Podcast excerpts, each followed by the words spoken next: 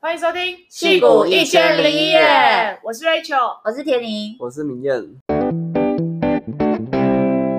大家好，大家好。哦，我们刚才才刚看完全明星运动会，他上了一个新的项目，叫做皮克球。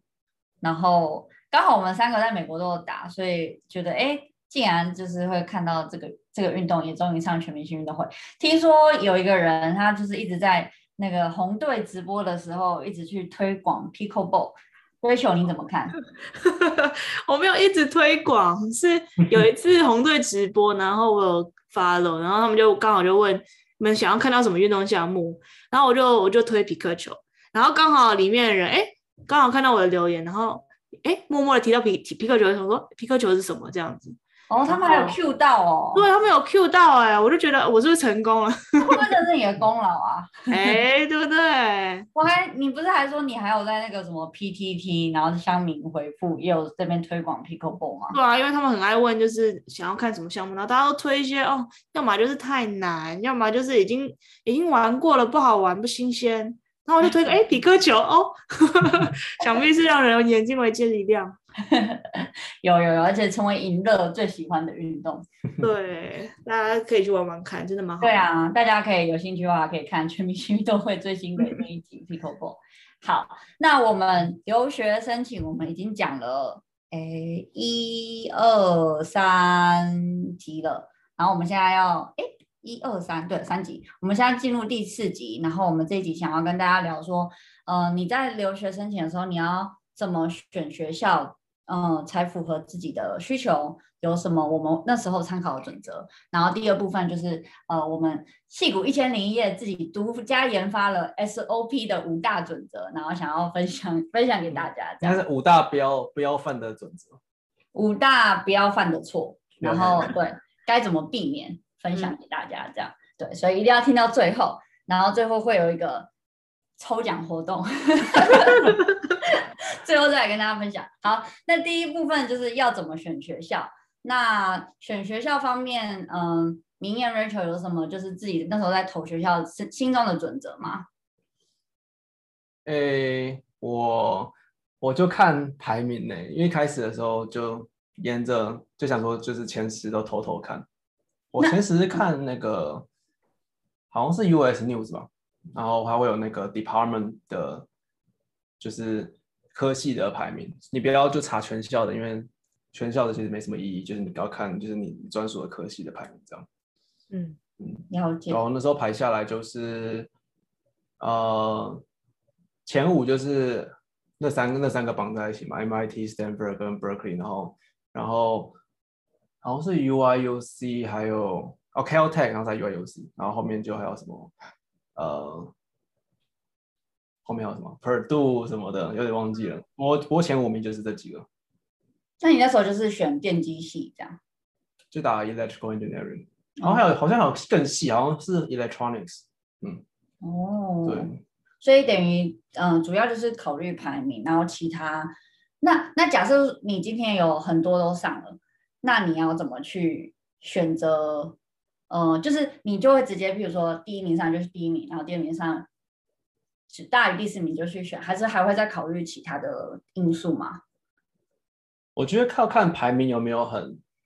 很，就是像前三名，就是前三名其实他在 US New 上面是同分，就是 MIT、Berkeley 跟 Stanford 在 Electronics 里面，然后就变成同分的话，因为我那时候是前三名有上两个，然后那时候。刚好一个东一个西，然后那时候就是后来还考虑了一些因素，就是像是呃那时候田宁也是在西岸，然后加上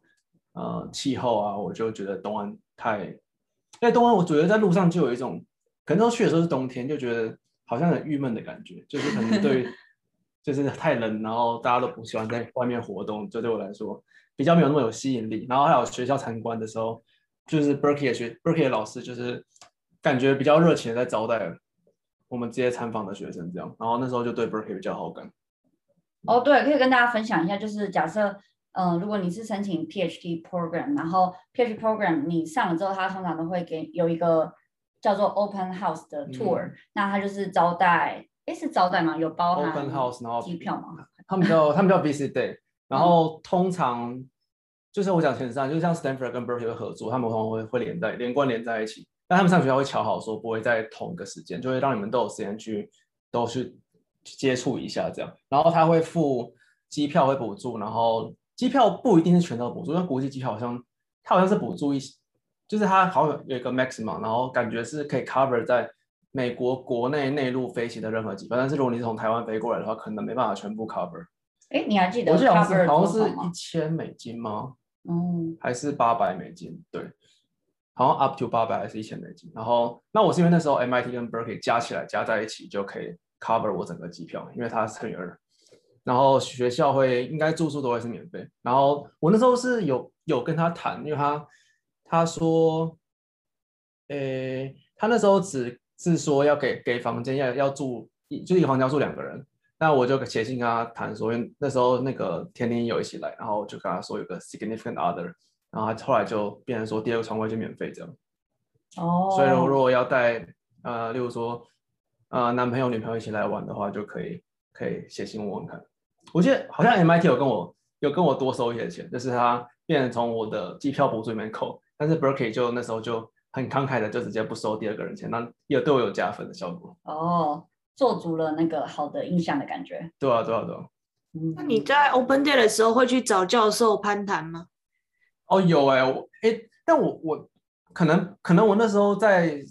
去 MIT 的时候比较没有那么有兴趣的领域，所以就我没有另外找教授，就是本来要 assign 好的，他聊一聊天。然后那 Berkeley 我另外找就是我现在的教授，因为他其实算是退休荣誉教授，就是他不会在教授的历史上面。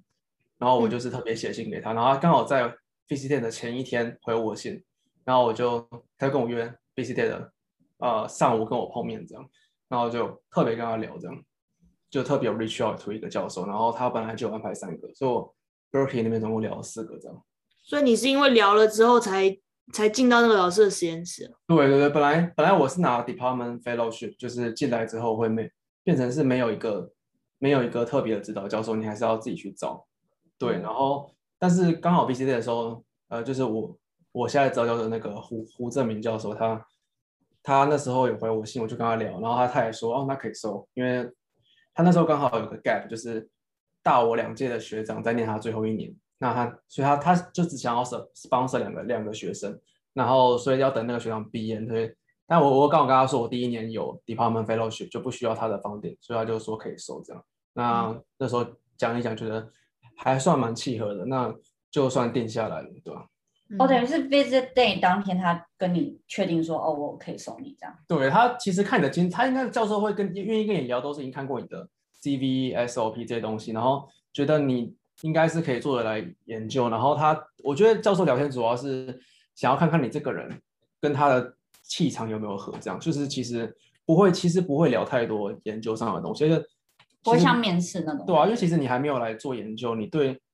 这些研究的 domain knowledge 其实不一定懂得很多，都可以后后来再学。那其实他是看你这个人，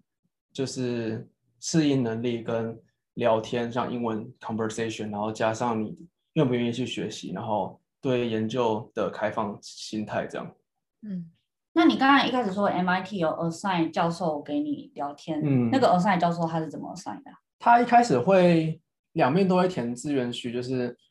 呃，我会填一二三四五六七之类的，可能会 up to 七个或十个嘛。然后教授也会填，嗯，教授好像也会填一个，就会选有兴趣的学生。那如果有 match 到的话，就可以，他就会看，他就会去 schedule，呃，当然就是，例如说学生填越前面，教授也也最有兴趣的学生，他们就会 match 在一起，然后去安排时间。然后如果最后可能教授时间不够，就就排不来就。你就算对他有兴趣，那他他可能他可能是把你排在比较后面、比较 least interest 的学生的名单的话，那你可能就不会跟他 schedule 到那个 meeting。嗯，就一个配对的感觉。对对对对，类似类似台大电机系那时候在十选二实验什么之类的，就是要要选，然后大家要去抢。嗯，我觉得 visit day 感觉真的还蛮重要，因为我那时候跟明艳一起去，然后那时候就真的。就是可能去一下 MIT，然后去一下 Berkeley，就可以感受到那边气候还有那个学校的感觉，其实就还蛮截然不同。然后有时候那个第一直觉好像就还可以蛮帮助选学校的。对，就是我如果没到现场的话，然后又然后又又不考虑，就是如果如果如果没有填宁在西岸这个因素的话，其实我如果一听到 MIT 跟 Berkeley，其实听到校名的话，在台湾会觉得 MIT 一定会选 MIT，因为 MIT 就是，嗯，我觉得以台湾人心目中来说，MIT 还是排比较前面，对。但是到现场之后，我就觉得我自己是比较喜欢 Berkeley 的风情，还有就是有幸运跟这个胡老师就是实验室接触，然后他愿意收，就是后来就有了。就是以前我原本呃 MIT Berkeley 其实可能六十四十啊或七十三十，但是就是跟胡老师谈完之后，就是能够被大师指导，那就就把有点拉到百分之百 Berkeley，然后后来就蛮确定的。嗯，而且我觉得蛮有趣的是，他们两个招待学生的，譬如说一些食物啊什么，感觉蛮不一样。像我记得在 MIT 的时候，他是给大家喝红酒，然后有个 social hour，大家拿着红酒在那边聊天。然后在 Berkeley，我记得是招待吃饭，是去一个很漂亮的一个建筑物，然后那边可以看到 Berkeley 的夕阳的那个风景。然后好像是比较吃大家围桌吃桌菜的那个 buffet，然后可以拿到桌子上。它其实是办在。就是电机，好像电机专属的福利还蛮还蛮酷的。它是包了那个橄榄 Berkeley 的那个 Stadium 的顶楼，那个 VIP 坐席的那个那层楼，这个包下来。然后就是因为 Stadium 顶楼很高，然后刚好 Stadium 在山顶上，所以看下去风景就整个 Bay Area 都可以，就可以看到整个旧金山的那个风景这样。嗯，浑身解数要招学生这样。嗯、那如果你推荐学弟妹的话，你现在会念到也快毕业了，你会觉得？做研究喜欢的老师会大于学校排名吗？就是假设这两个要选的话，诶，我觉得如果是，我觉得看 tier，就是如果同样是在 tier one，我就我说就是可能 tier 前第一 tier one 就是一到五名，然后然后 tier two 可能就是呃五到十名这样，然后 tier three 就是例如说十到二十名。如果在同个 tier 里面的话，我是觉得。呃，校名是没什么差，对，嗯，那我觉得校名差最多，感觉就是只是刚入学那个前六个月到一年，其实念到超过一年之后，其实会越来越没有感觉，就是后来就是变成，嗯，你在做研究，还有呃，因为每周跟老师 meeting，然后其实老师对你的影响是蛮大的，就是其实。念博班念完之后，老师是什么样的一个人，你就会变成什么样的一个做事的风格。跟你就是其实像我们 Berkeley 有个很，就是我们领域里面有一个很超的教授，就是他会会就是把学生超的很很多的教授，就可能假日也要做实验。嗯、那他他是怎么来的？他就是他的老师，他在 Stanford 毕业的老师就是这样对他的。所以你老师是怎么样的一个个性，你有大概率会变成那样的做事风格的那样的个性，因为毕竟。你每周跟他相处，然后要待五年这样，嗯，然后又是你的黄金的二二二十几岁的这个成长速度非常快的，学习速度非常快的这个年纪，然后像我，我在台大的刘老师，就是感觉他的学生，就是他他可能讲话就比较比较比较尖酸刻薄一点。那有时候可能他的他的学生会被影响，这样。你确定要这样放进来吗？是可以直接这样讲的吗？那你觉得你现在老师是怎么样的人？我的老师哦，其实我真的超超尊敬他的。我觉得他他不论是在学术上，或者是他的人际相处，跟他的跟他的管理风格。都非常的值得学习，就是从学习学习上，我先讲他的一个。对，如果之后学弟妹有机会给可以给老师指导的话，我非常推荐。不过他是做半导体的，可能现在不是那么那么行这样。对，然后老师学习上还蛮厉害的是他，他就是我最近在做一个 project，是在我们做半传统上半导体嘛，然后我们最近我最近是在做呃 machine learning 在半导体上的应用，然后老师就什么，老师其实之前都完全。没有学过 machine learning，然后他他就是跟我边做边学，就是他会在 meeting 的时候就是直接问我很多问题，然后就是都而且都会记住，然后不会在下次 meeting 问我一样的问题，他就就会问很多就是基础的一些呃 machine learning 的一些知识啊，然后从头跟我学这样，然后我觉得还蛮厉害，就是一个七十几岁的七十几岁的长者可以这么开放心胸，活到老学到老。然后他的他他的 presentation skill 也非常棒，然后就是我都跟他学说要怎么样把一个一个很扎实的 pro 呃 project 然后的结果，然后能够让它变得很有趣，然后让听众也会觉得对他有兴趣，然后能够听得懂这样。嗯，然后还有很多很多。所以我觉得，毕竟他还是也是当过台积电的 CTO，所以人际相处跟管理风格是是有跟业界有有有衔接的。我觉得很厉害，是老师七十几岁，然后他现在在夏威夷玩，然后明天寄了一个 paper，然后就老师好像早上五点的时候帮 明天改 paper，在夏威夷帮明天改 paper，然后寄回来。对，然后他他就是 work hard play hard，就是他其实早起，为什么要早起？因为他是。改完 paper 八点之前要改完，然后他八点之后要出去夏威夷其他地方旅游，这样。对，很很兼顾到。好，感谢明艳分享很多选 PhD 的那个心路历程。那 Rachel 当初在选硕士要申请什么学校的时候，相信 Rachel 应该也是呃上了很多间。那你那时候是怎么抉择要投什么，然后最后要选什么？这样。其实我那个选校过程一直。那什么啊，三心二意的，就是一开始，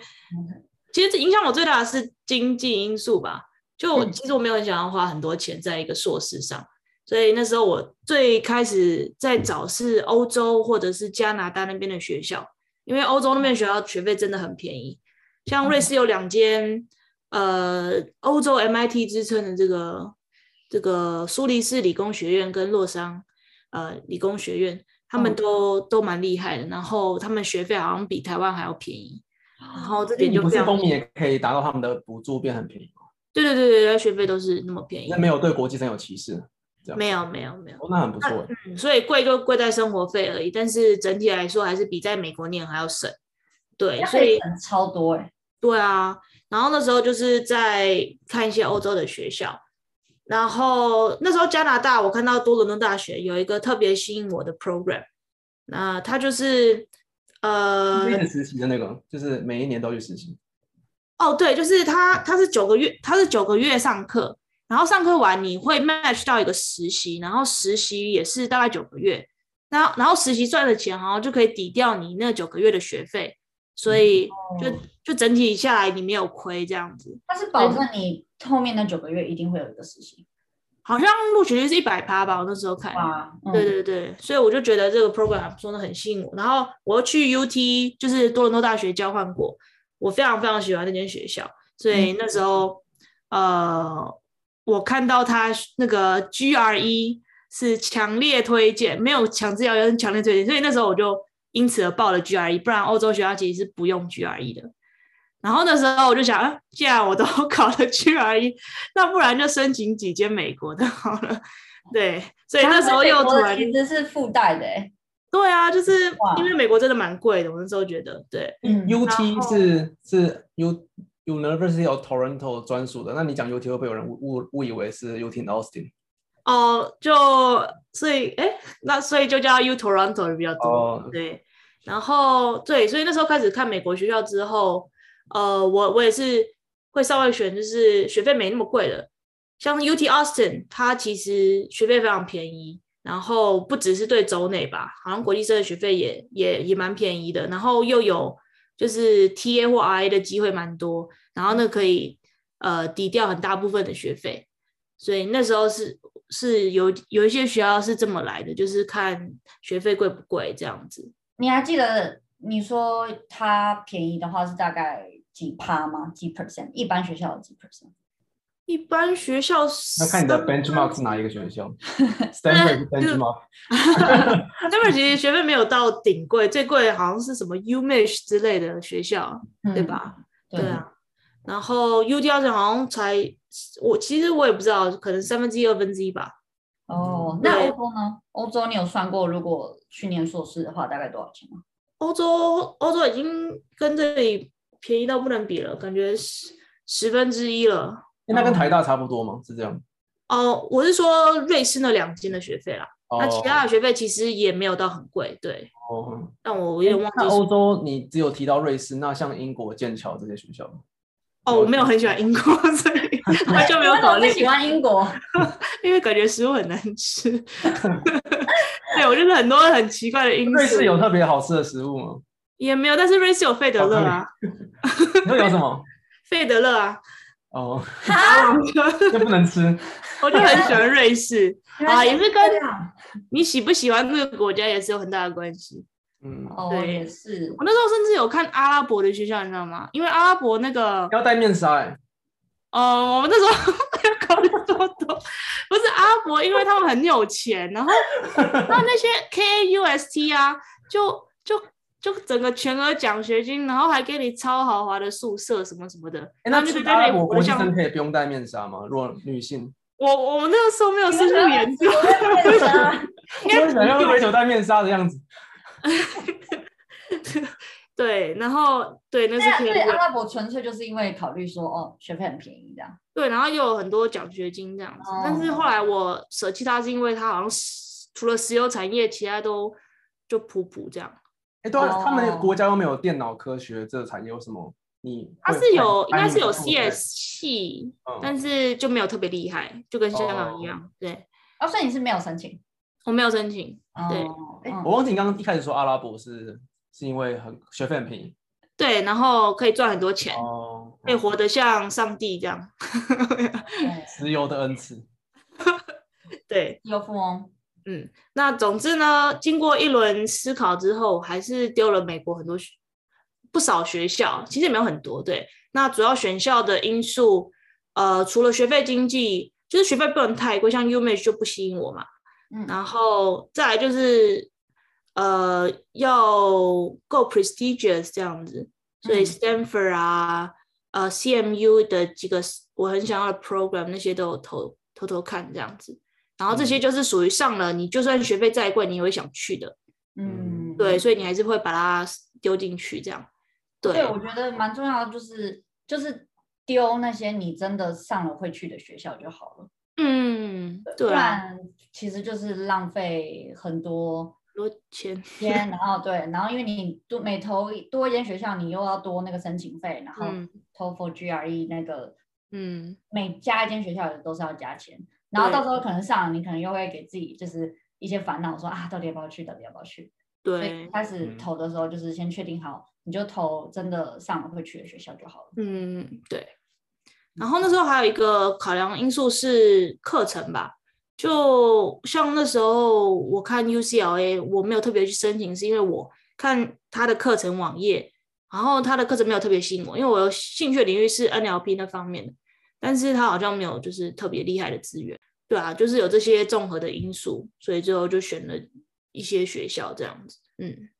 了解。那你刚才提到说，像嗯，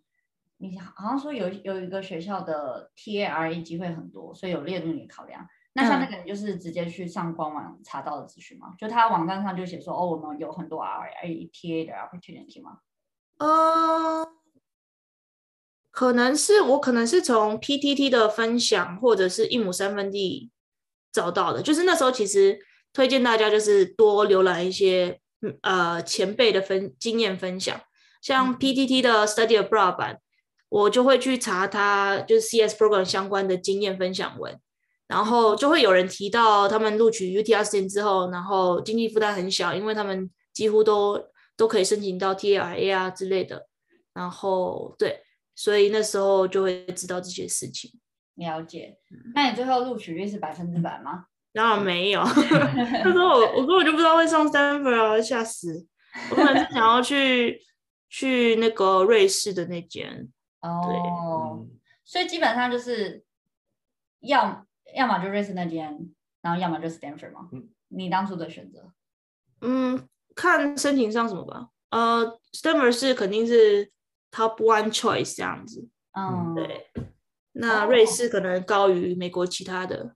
嗯，对。Stanford 跟 CMU 啦，或者我 top one choice，因为就是四大 CS 嘛。嗯，了解。那为什么没有投 MIT？哦，MIT 好像听说他的，哎，是他吗？还是 Berkeley？就是。呃，没有在，没有什么在收 master 学生。哦，就我知道 Berkeley 有 Master of Engineering。哦，那个 Berkeley 有 MEng 跟 MSCS 这样子，嗯、然后 MSCS 是 Berkeley 的话，几乎只收大学部、呃，对大学部的，所以那个不用考虑。然后 MENG 是我自己没有很喜欢那个 program，因为那个 program 就是一年，嗯，然后又有很多什么有压力，呃很多有一些气管课，对对对。对，创业的教授，嗯，对，那我们就没有兴趣，所以我就没有投。好像 MIT 的硕士好像也是比较都收他们自己大学部的，嗯，对对对。在这点可以列入考虑。所以其实这样你来念，如果要来念美国 CS 的前二，是不是这样前四个学校砍掉两个之后，大概就剩 Stanford 跟 CMU？对对对，就是最好的。然后 CMU 分很多 program，对，嗯、就是挑几个。你会每如果每个都丢会有问题吗？就是每个全部都丢？每个都丢，应该就是要缴很多次钱而已。哦，嗯，他学校赚的很开心。嗯，应该是这样。对，不知道有有想要再问，就是对硕士来说，选校那是不是找工作不同的学校的地理位置，会不会因为 Stanford 跟 Berkeley 比较靠近矽谷，会比较容易找到工作？这个我之前好像在那个 Career Fair 的那一集，好像有稍微提过一点，嗯、因为像 Career Fair 的时候，在湾区的学校的，嗯、呃，来学校里面设摊的摊位就多蛮多的。嗯，对，因为正好听到。Purdue 的朋友说，他们分享他们的 career fair 可能一次来，嗯、呃，可能个位数到十位数的的摊位这样。可是 Stanford 可能一次就会有一两百个，所以那方面的话，其实也是会有一点帮助。嗯，可是我觉得有有可能跟学校大小有关，像 CMU 肯定是大家都会飞过去，然后他们也有很盛大 career fair。对，嗯嗯。嗯多少跟学校大小跟地理位置都有关，对，了解。那所以像像 Rachel 也说，像投到 Stanford 算是你嗯、呃、意料之外的，那这样是不是也可以鼓励大家，就是还是可以投，就是一两个 Dream School 的感觉？对，肯定是。我之后那个我写在 PPT 的分享就是建议大家一定要有 Dream School。对，因为你永远不知道到底哪一点被看上。没错，对，有投有机会。对对对。好，那感谢 Rachel 分享硕士的选校，所以呃，帮大家整理一下，我们刚刚有提到说，他们考量有地理位置，然后学校排名，然后还有学费经济因素，然后这方面就是可以去看网站看学费多少，然后有看以前人的分享有没有 TIR 的机会，然后。呃，学校里面的有没有特别的 program 比较喜欢？那博士的话可以看，呃，哪个学校有自己喜欢的老师这样。好，那我们现在要进入第二部分，就是 SOP 要进入我们独家研发的呃 SOP 的五个准则。然后其实五个准则就是对应到五个，就是大家可能会比较容易犯的错误这样。所以第一个准则呢，就是第一个常犯的错误就是大家把太多精力都塞在 SOP 里面了。那这方面的话，就是要大家区分，就是履历跟嗯 SOP 的不同的地方。那我们下一集会再对履历多讲一点。那这集就是讲 SOP。那履历的话，就是基本上就是你有什么丰功伟业，就可以直接比较列点式的，就是放在履历上。那可是 SOP 呢，就是你是想要把这份文件包装成一个呃完整的故事，就是这个故事是说要去支持你说你为什么会需要出国留学去呃 study 一个 new program 这样，所以你这个东西是要一个很通顺，然后很可以很支持你的一个呃的经历，所以你不能把所有东西就是很乱的塞在里面，就你嗯。呃 Rachel，你可以就是再多分享一点，就是你当初怎么挑选你呃什么履历、什么经历放在 SOP 里面，然后什么东西把它淘汰掉，不要放在里面吗？就是这个经历要跟你为什么想申请这间学校跟这个 program 有有很比较大的关系，然后是可以是可以铺垫你的故事的。对，所以像像我参加几个比赛啊，几个黑客松那些。我就只有在履历上提到我拿了什么名次啊，什么奖项之类，但是我没有完全没有在 SOP 里面提到。SOP 里面提到反而是我做了哪些课程 project，然后从中我领悟到为什么我对 AI 有兴趣，然后借延伸到之后，呃，毕业专题挑了一个陌生的主题啊，然后但是呃不畏艰难啊，呃，自己尝试呃去去探索这个领域。然后来完成一个专题，这方面是很有故事性的。跟那些黑客松相比的话，所以我觉得这些经历都蛮重要，我就会挑选这些经历放在 SOP 里。对，嗯，对，就是你那个经历要是支持你可能对这个领域继续的追寻的探索的感觉。嗯，那可能像 Rachel 刚刚提到说，如果他突然插说哦，我在这个 Hackathon 的第一名，就是呃，就我觉得要放也是可以，但是可能就是要把它写的就是有关联性，就是哦，得了第一名之后，让我发现，哎，我我在做这个 Hackathon 过程中，我真的是很享受的。那更支持我接下来去修的什么什么什么课，这样。嗯，但是不可以就是哦，可能这段就是在讲说哦，今年这一年的 Hackathon 第一名，然后下一段就是哦，我第二年的 Hackathon 又得了一个第一名，这样，那就有点太杂碎的感觉。对，所以第一点就是精力不要都想要全部放进去，因为如果你是全部塞的话，就放里面就好了。好，嗯、对，那呃，第二个点呢，就是第二点就是我们刚才讲说选选择性的选了那些经历之后，那你接下来的 SOP 你要把它写的就是比较有，一开始在写之前可以有比较多的构思，就是你每一段的呃目的是什么，主题是什么。就是要让每一段它都有存在的那个意义，因为 SOP 就是这份文件 statement statement of purpose，它就是一两页，所以其实你也不能写的就是太长篇大论，所以每一段你都要有它的功能性的存在。对，那我们刚才在写笔记，我们就写说 no random show off，就是不要 对，不要就是啊、哦，可能呃插了一段就只是为了说哦我很厉害这样，可是它没有什么很有意义性这样。对，那明艳有没有什么技巧在这个段这这一点想要补充的？嗯，我觉得 SOP 主要就是要最大最大的架构，就是你要你要在这 SOP 里面讲出你的过去，就是前面，比如说前面你可能总共写八段啊，然后可能前面四到四段到五段，然后是在写你的过去，你你修了什么课，然后。做了什么实习，然后做了什么专题，然后比较大三大四的呃实验课，你做了哪些实验，然后这这中间怎么样的脉络，然后让你就刚像 Rachel 刚刚讲，就是怎么样透过这些 event，然后让你对这个领域产生浓厚的兴趣，然后你在过去的这些实验专题呃实习里面学到了什么技能啊，然后然后再再来就是你你的过去怎么样。连接到你心目中的理想的未来，然后而且这这个桥梁就是你的过去连接到未来，是你申请的这个学校可以帮助你达成的。所以，所以，例如说四到前四到五段可能可以写说你的过去这些经历，我刚刚讲那些呃修课，然后大三大四的实验课，然后专题呃实还有实习，然后可能可以各写一段，例如说这样就四段，然后再来就可以写说。就是我过去达成这些经历，就是我非常 proud。那但是我之后想要，我想要干一番大事业，但是我还缺少了你们这个学校的一些我想要的，从你们那得到一些资源。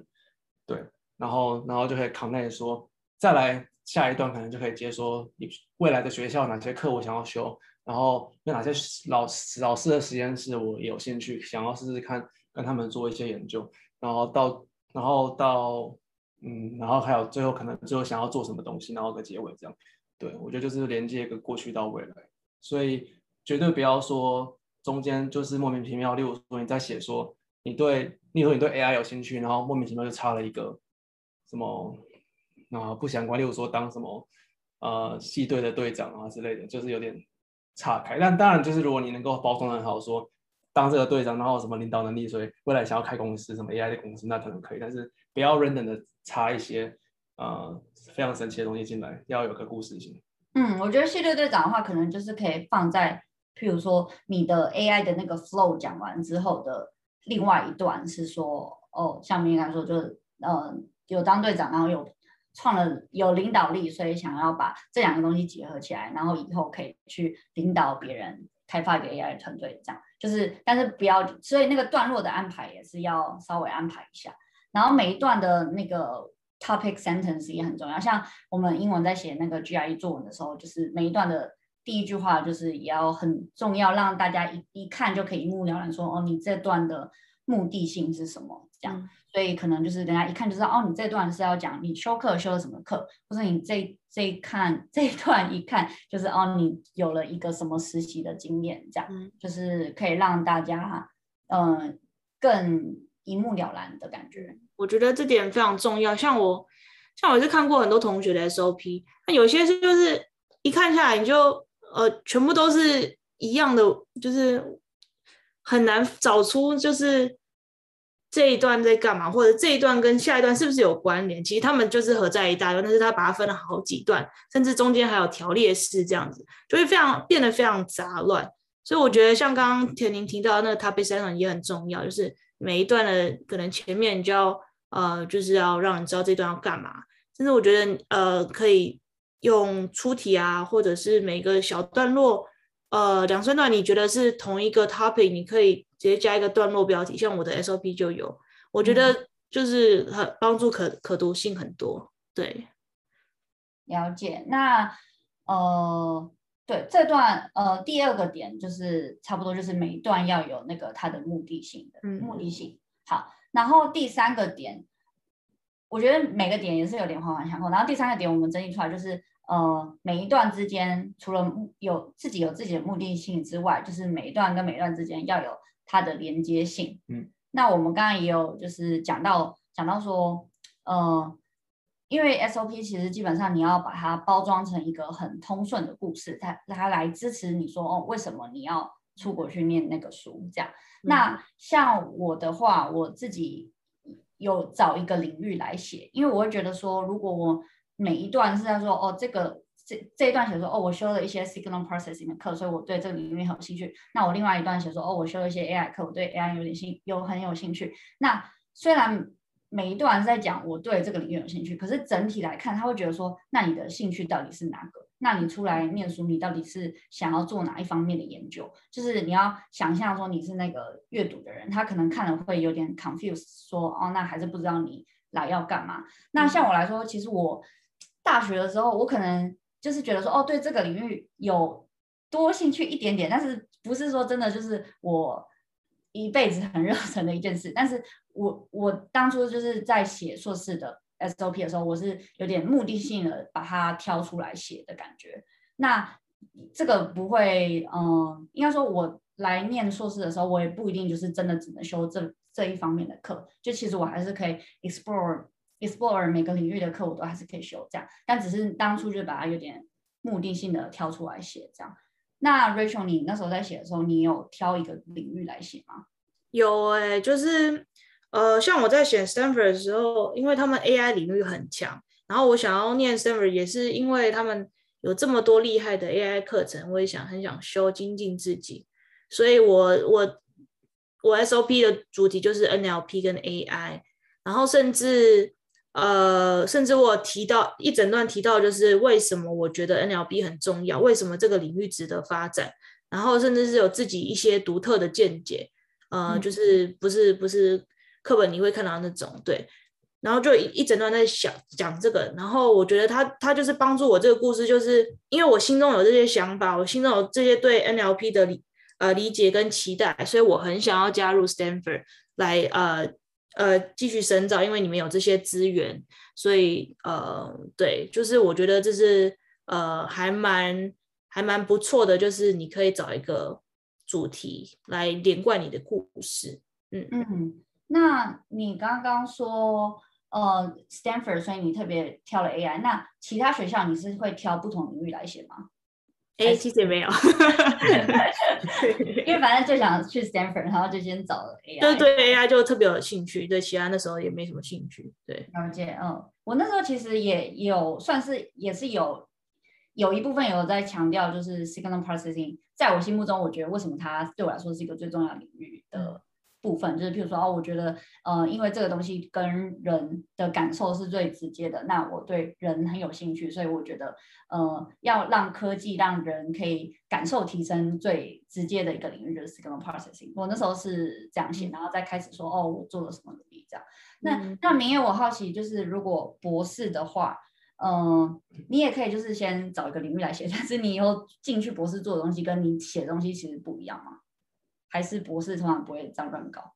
对，也没有，就是你写的领域，就是你这 SOP 的故事，就是要围绕着一个领域，然后当然就是你申请的那个领域就是这个领域嘛。嗯，那你录取之后，他会可能会 assign 一个教授，也是这个领域的。那其实也是你如果你可以，其实进去之后还是可以有机会换教授，你只要能够和教授谈得来，然后他愿意收你的话，其实就可以换。像嗯，我之前有个学弟是。就是好像是我合作的一个教授，他收他，然后后来他就跑去，还他是从半导体，然后跳到自动控制 control 这个领域，就是还蛮，所以其实你要换还是可以，就是但是你要你要有这个热情去说服教授收你，然后你有足你要有足够的，你要花很多时间去学习那个新的领域的知识。嗯，对对对，了解。但可能博士也比较不用担心这个点，因为博士。感觉申请的话，可能就是已经要有一些 publication。那那些 publication 通常有那个 publication，就代表你真的在某个领域已经很投入够多。对啊，就至少要做个一年半到两年。那一年半两年其实经历就可以够你写，就是加进来当一个完整的故事了。嗯，好，那就是第三点，我们再跟大家重复一次，就是嗯、呃，一个常犯错就是每一段之间没有那个连接性，这样看起来就不会是一个通顺的故事。这样好，然后第四点。呢的错误就是没有对每个学校没有刻字化，或是甚至是把校名写错。嗯、那这个部分明艳可以补充，就跟大家说明，就是像要怎么刻字化你的 SOP 吗？哦，我刚刚有提到，就是我，例如说前四到五前四段好，前四到五段，然后是就会写我过去嘛。那过去就其实没有特，我是个人是觉得没有什么特别好，就是 customize 学校，就是因为就是。你的过去就是是未来学校 independent 的，然后然后但是你其实后面的还有三三段到四段其实是可可以克制化的，例如说你未来想要修什么课，然后这些课就可以你就可以去学校的官网上面都会有 course，因为查那些课名出来，然后然后真的去看里面的 course description，然后看这些呃一些 syllabus 啊，然后有兴趣的你可以写在里面说，然后你为什么要学这些课，然后还有可能。又又多一段，第二第二呃四五六又第六段呃可以写，就是你要跟什么教授，就是对他的研究有兴趣，那也是要当然是要去看看这些教授的他们的官方网站，他的个人网页，看他做了什么研究，然后真的有兴趣，那说不定还可以加个一两句你对他研究的引赛这样，对，所以其实要写就是你要多申请学校，其实不只是多花的是钱哦。然后你还是要花时很多时间去克制化你这些 SOP，就你要去看哪些这些学校，你这个领域有哪些，比如说有五六个教授，你这五六个教授的个人网站可能都要去看一遍，这样。嗯，对，其实也是算蛮花时间的，对。真的？那 Rachel 那时候有克制化你的硕士的 SOP 吗？有哎、欸，但是因为大部分硕士是就是课程型的，那课程型这种就是主要就是。最后一段去讲说你为什么想要这间学校，然后这个 program 这样，然后就把一些可能这个学校特色列出来啊。嗯，那那也有一种研究型的硕士，那研究型的硕士我就会也也是会去找一些就是那方面的教授，像我对 NLP 有兴趣，就是找 NLP 的教授，他们看他们系上有哪些教授，然后挑几个你有兴趣的，然后写在 SOP 的最后一段这样子。嗯，大概就做这些。然后我觉得就是硕士、博士都可以用的，就是你可以去去了解这个学校的风气。其实每个学校真的会有一个风气，像是我就是我，因为我在 Berkeley 念五五年了，然后我对 Berkeley ECS 的感觉就是，我们呃一一 Berkeley X 它很强调就是呃 group 的这个要就是要。这种群体的力量，就是因为我们的，例如说我们的 AI 实验室就会有一个大的 AI 共同实验室，叫做贝尔 （Berkeley AI Research，B A I R）。然后我们的半导体实验室也是五六个教授，就是会组成组成一个一个 office，然后就全部都会坐在一层楼，整个一层楼里面都是半导体的研究，这样就是都是很强调这些研究的 collaboration，所以。你在申请的时候，你可以去问，呃，这个学校，呃，不一定有认识的话，你可能可以，就是可以脸皮厚一点去 reach out to 学长姐，然后就没有很熟也没关系，可以问看说，哎，我说博士博物的学长姐，然后他们对这个学校的感觉，然后可以加在你的 SOP 里面。就是如果教授刚好读到你的 SOP，然后他就是刚好你写的是对的话，其实会会蛮有共鸣的。然后我对我我记得那时候写 Berkeley 就是有写这部分，然后还有 Berkeley 的 diversity 啊，然后那时候写 MIT 的时候就是有加入 MIT，那时候是在 MIT 在 Boston 地区嘛，那边生意产业很蓬勃，就有把生意跟半导体做结合，这样，所以我的半导体元件可以用在生意生意的产业里面。哦，所以像 Berkeley，你说它是就是很注重 group 的感觉，你那时候 SOP 可能就是会写说。自己比较是一个 team player 的感觉吗？其实我那时候不知道，我那时候没有写 group，、oh. 但是我那时候是有把 Berkeley diversity 写在里面，然后然后就讲说，呃，我过去有哪些 diversity 的经验这样，然后稍微写一下，嗯、没有写很多了，就在最后面一两段这样。了解，对，所以第四点就是大家还是可以针对每个学校去多做一点功课，然后融入那个学校那个地区的特色。嗯，好，那第五点最后一点呢，就是比较是 focus 在。呃，文法英文本身就是常见的错误，就是不应该要避免的错误呢，就是呃，像是文法错误一定要避免，然后或者是就是想要堆砌太多高级英文单字，所以叫做堆砌太多词藻，那可能就是让那个内容读起来反而会变得很困难、很困扰，对。然后 Rachel 说，除非你是申请文学的博士，对，可能是我不知道，乱讲的，可能会需要堆砌词藻，还需要你的文学呃风采这样子。嗯，我也可能要文学造诣，不然的话就是其实就是嗯、呃、内容跟可读性跟我们前面讲的连贯性其实是最重要的。嗯、那我自己那时候嗯写完之后，我是有请一位外文系的朋友帮我修改过一遍，然后我一开始以为。我一开始以为他可能就是帮我挑一些文法啊，或是单字的错误，然后结果没想到他帮我改完，我真的觉得焕然一新，我就是自己被吓到，因为就譬如说他很多那个嗯文法的连接都用的比用的用的比较专业的感觉，对，然后还有像就是前面我们刚才提到说那个 topic sentence 的主题性，他就是有帮我就是。透过一些啊文法的方式，就可以更强调出来。所以我觉得可以真的请就是，嗯、对英文比较厉害的人能看过一遍的话，我觉得帮助是还蛮大的。这样，对。那你们有嗯、呃，当初有就是请谁帮忙看过一遍吗？呃，有啊，一定会请英文比较好，像我室友是 English native 呃 speaker，所以他他就帮我看一下，然后改一些。呃，文法上的错吧，然后我也请我爸，呃，帮我看一下。对，英文教授 啊，对，大概就这样。嗯，那他们改完，你有觉得焕然一新吗？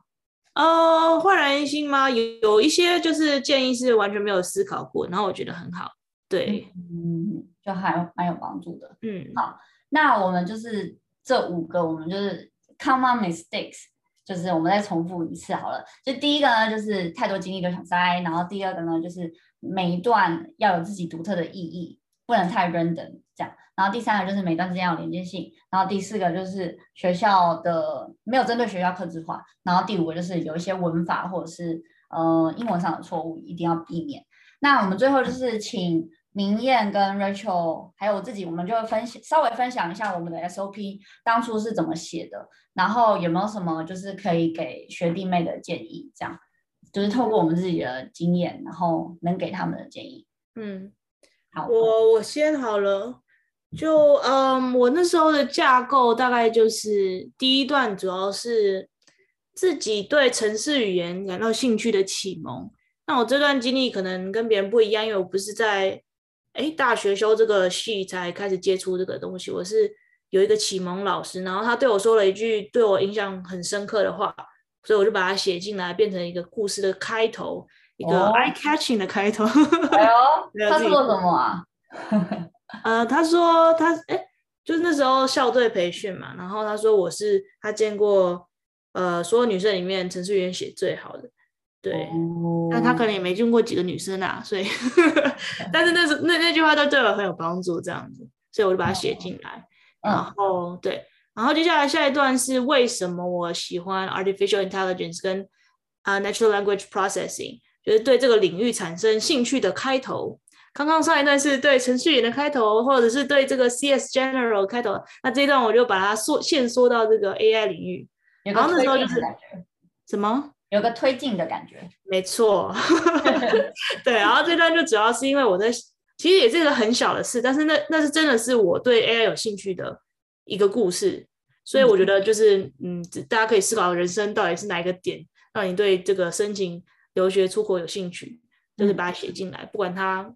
听起来都很无聊，但是其实是，呃，其实是蛮不错的经验可以谈。那那时候就是因为我在修一个 AI 的课，然后那时候哦，呃，思思考了一个可以改进这个 algorithm 的方法，然后我觉得那段思考过程中我觉得很快乐，然后最后的改进成果也很很不错，然后那那个就是我一个小小的启蒙点，这样，嗯，对。然后再下一段就是为什么我觉得 NLP 跟 Deep Learning 这方面。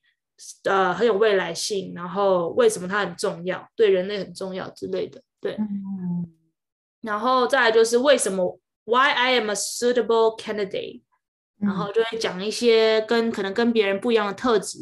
呃，然后是用故事去佐证的，就是像呃，我我毕业专题选了一个完全我们学校没有资源的 NLP 的一个主题在做研究，然后我就是想要证明我。我愿意去接受挑战，然后也因此我我我会很适合这个 program 这样子，嗯，然后接下来就是对就是学校的克制化了，像是为什么我要选 Stanford 的 MICS program 这样子，然后最后一段就是呃，就是再总结一下自己的兴趣在哪里，然后未来会呃进了这如果有幸可以进这个 program 之后，我我的目标是什么这样。哦，对，大概是这样子的一个架构。你的目标是写做什么研究吗？还是是，或者是我学了这些之后会想要在哪里 apply 我的 knowledge 之类的？哦，嗯，那这样感觉起来，其实你好像就是 background 的经验，其实主要是讲那个毕业的专题的感觉。然后其他一开始可能是哦，你对这个领域的热忱，然后铺垫，然后为什么这个领域很重要？对对对对对，没错。那我觉得我自己写完之后，整个看过是有说服我自己，我觉得这很重要。就你你不会想要就是写一篇 SOP，然后自己都没有说服自己为什么要留学。我觉得写完写完 SOP 之后，对我人生是很有帮助，就是我我可以清楚知道我自己留学的目标，这样子。哦，自我反思。嗯，是有发自内心在写的，对，好赞。那明艳呢？明艳有什么想要跟大家分享的吗？我刚刚好像有在讲的时候有提到的，不过可以再 refresh 一下。嗯、就是第一段就会说从大一进去，然后修了哪些电机系基础的课，然后可能可以说，哎，例如说我在这个课表现很好，例如说我这个期末考，例如说期末考考全班。第二名啊之类，然后可以可以讲一下，然后所以可能就很擅长，所以开启了对这个方向有一些兴趣，然后然后第二段就写说我呃后来去台积电实习的经历这样，然后说更了解这个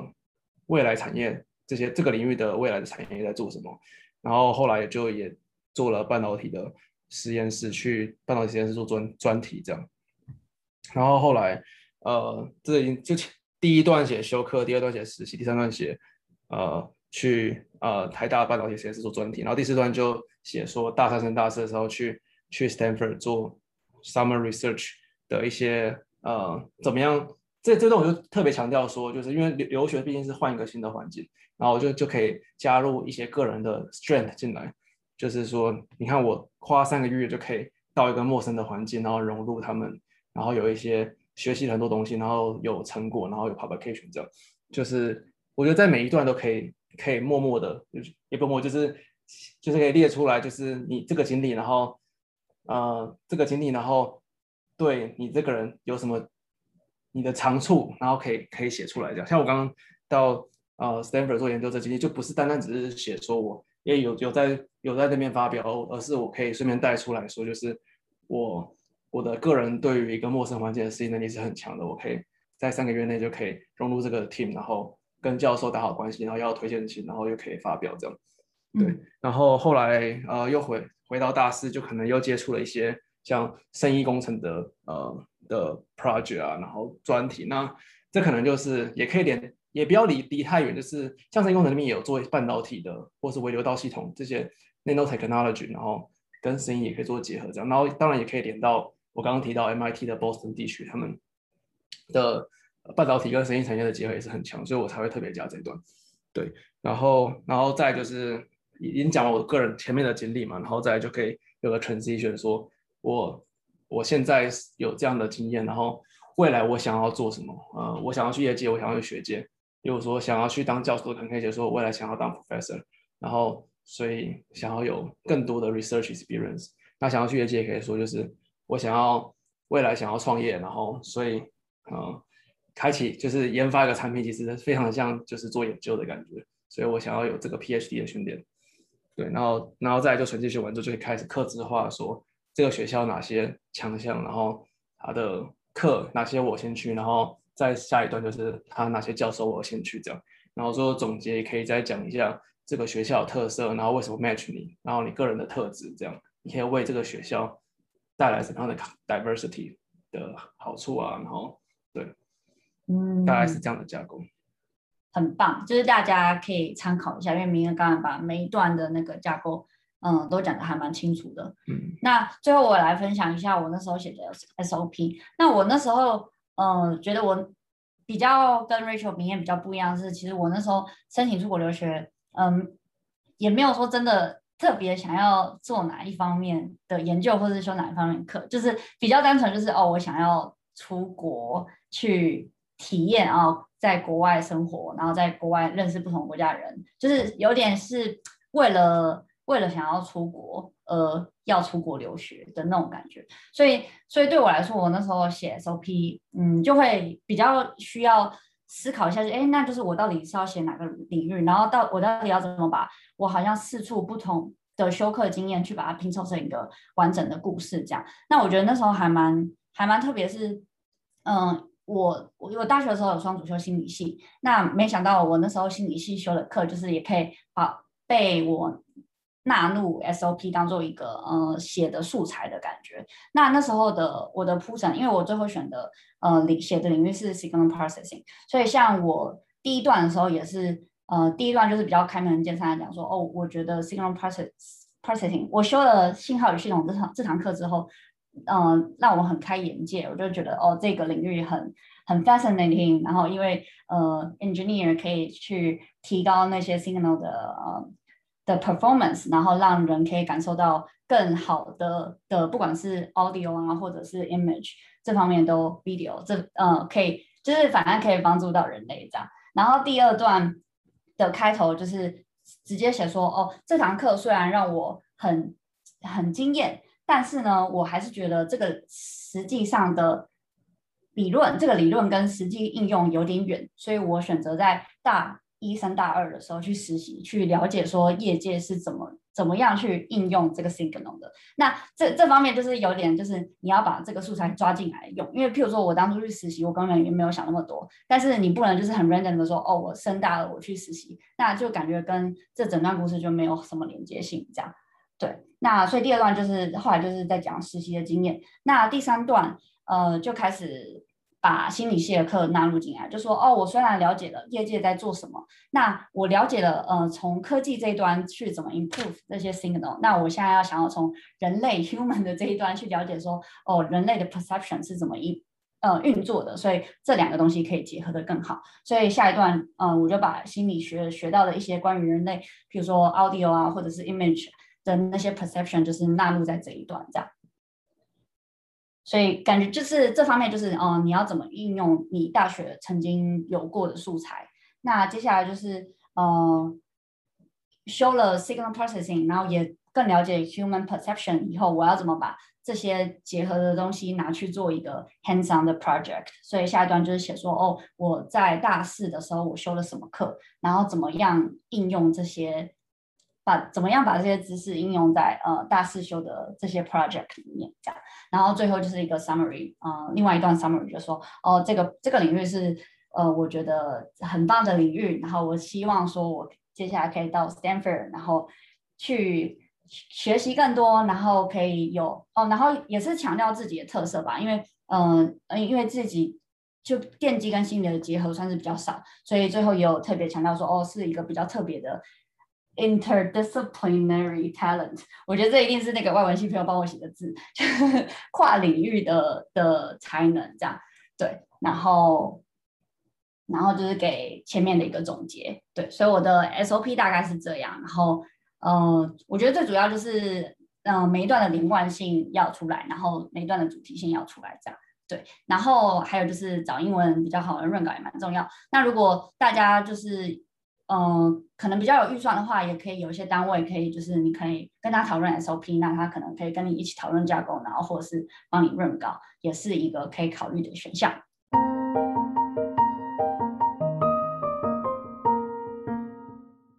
留学申请需要很多英文撰写文件，如果需要母语人士帮忙润饰文法、精进选字，我们推荐使用 Wordvice。Wordvice 的文件编修服务，你可以轻松上传文件，选择回件时间，并选择英式或美式的编辑风格，也可以留言说明自己的需求。每字大约二点五元，如果透过我们的推荐链接，可以享受首单九折优惠哦。Wordvice 经营的留学部落格也提供了很多留学文件的免费资源。推荐大家可以上去参考，详情请看本集 Podcast 的资讯栏。现在就点击链接了解更多吧。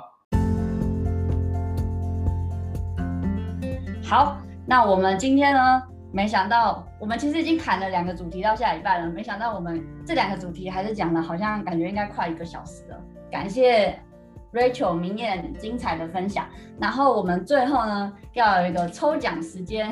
要还记得奖品是什么呢？奖品就是 Rachel 的 SOP。哎，为什么是我的？对，就是明艳刚才说的，就是如果大家就是帮我们呃呃留评论，然后分享给朋友。然后就是可以呃留言给小编，然后最后呢就可以抽出一位人可以拿到 Rachel 的 SOP。没有啦，田宁跟明艳 也有。对，可以 按照这篇就是这篇这是第几讲？第三十八讲，第三十八集的的贴文，戏骨一千零一夜的 IG 贴文，然后然后留言，然后 tag 朋友，不要怎样，私讯都可以，就是会从私讯跟。留言的里面抽一个寄送 Rachel 的 SOP，哎、欸，真的不是我的，是我们三个的。好，不然不然抽三位好了，一个 Rachel，一个田宁，一个明艳。每个三个都给三份。好，三个都给三份也可以。然后太棒了，那今天非常充实的一集，自己自己说非常充实的一集。那我们下礼拜就是继续再来跟大家聊履历跟推荐信要怎么来架构，然后怎么再来帮助自己的留学申请。那我们今天就到这边喽，谢谢大家，大家下集见，拜拜，拜拜。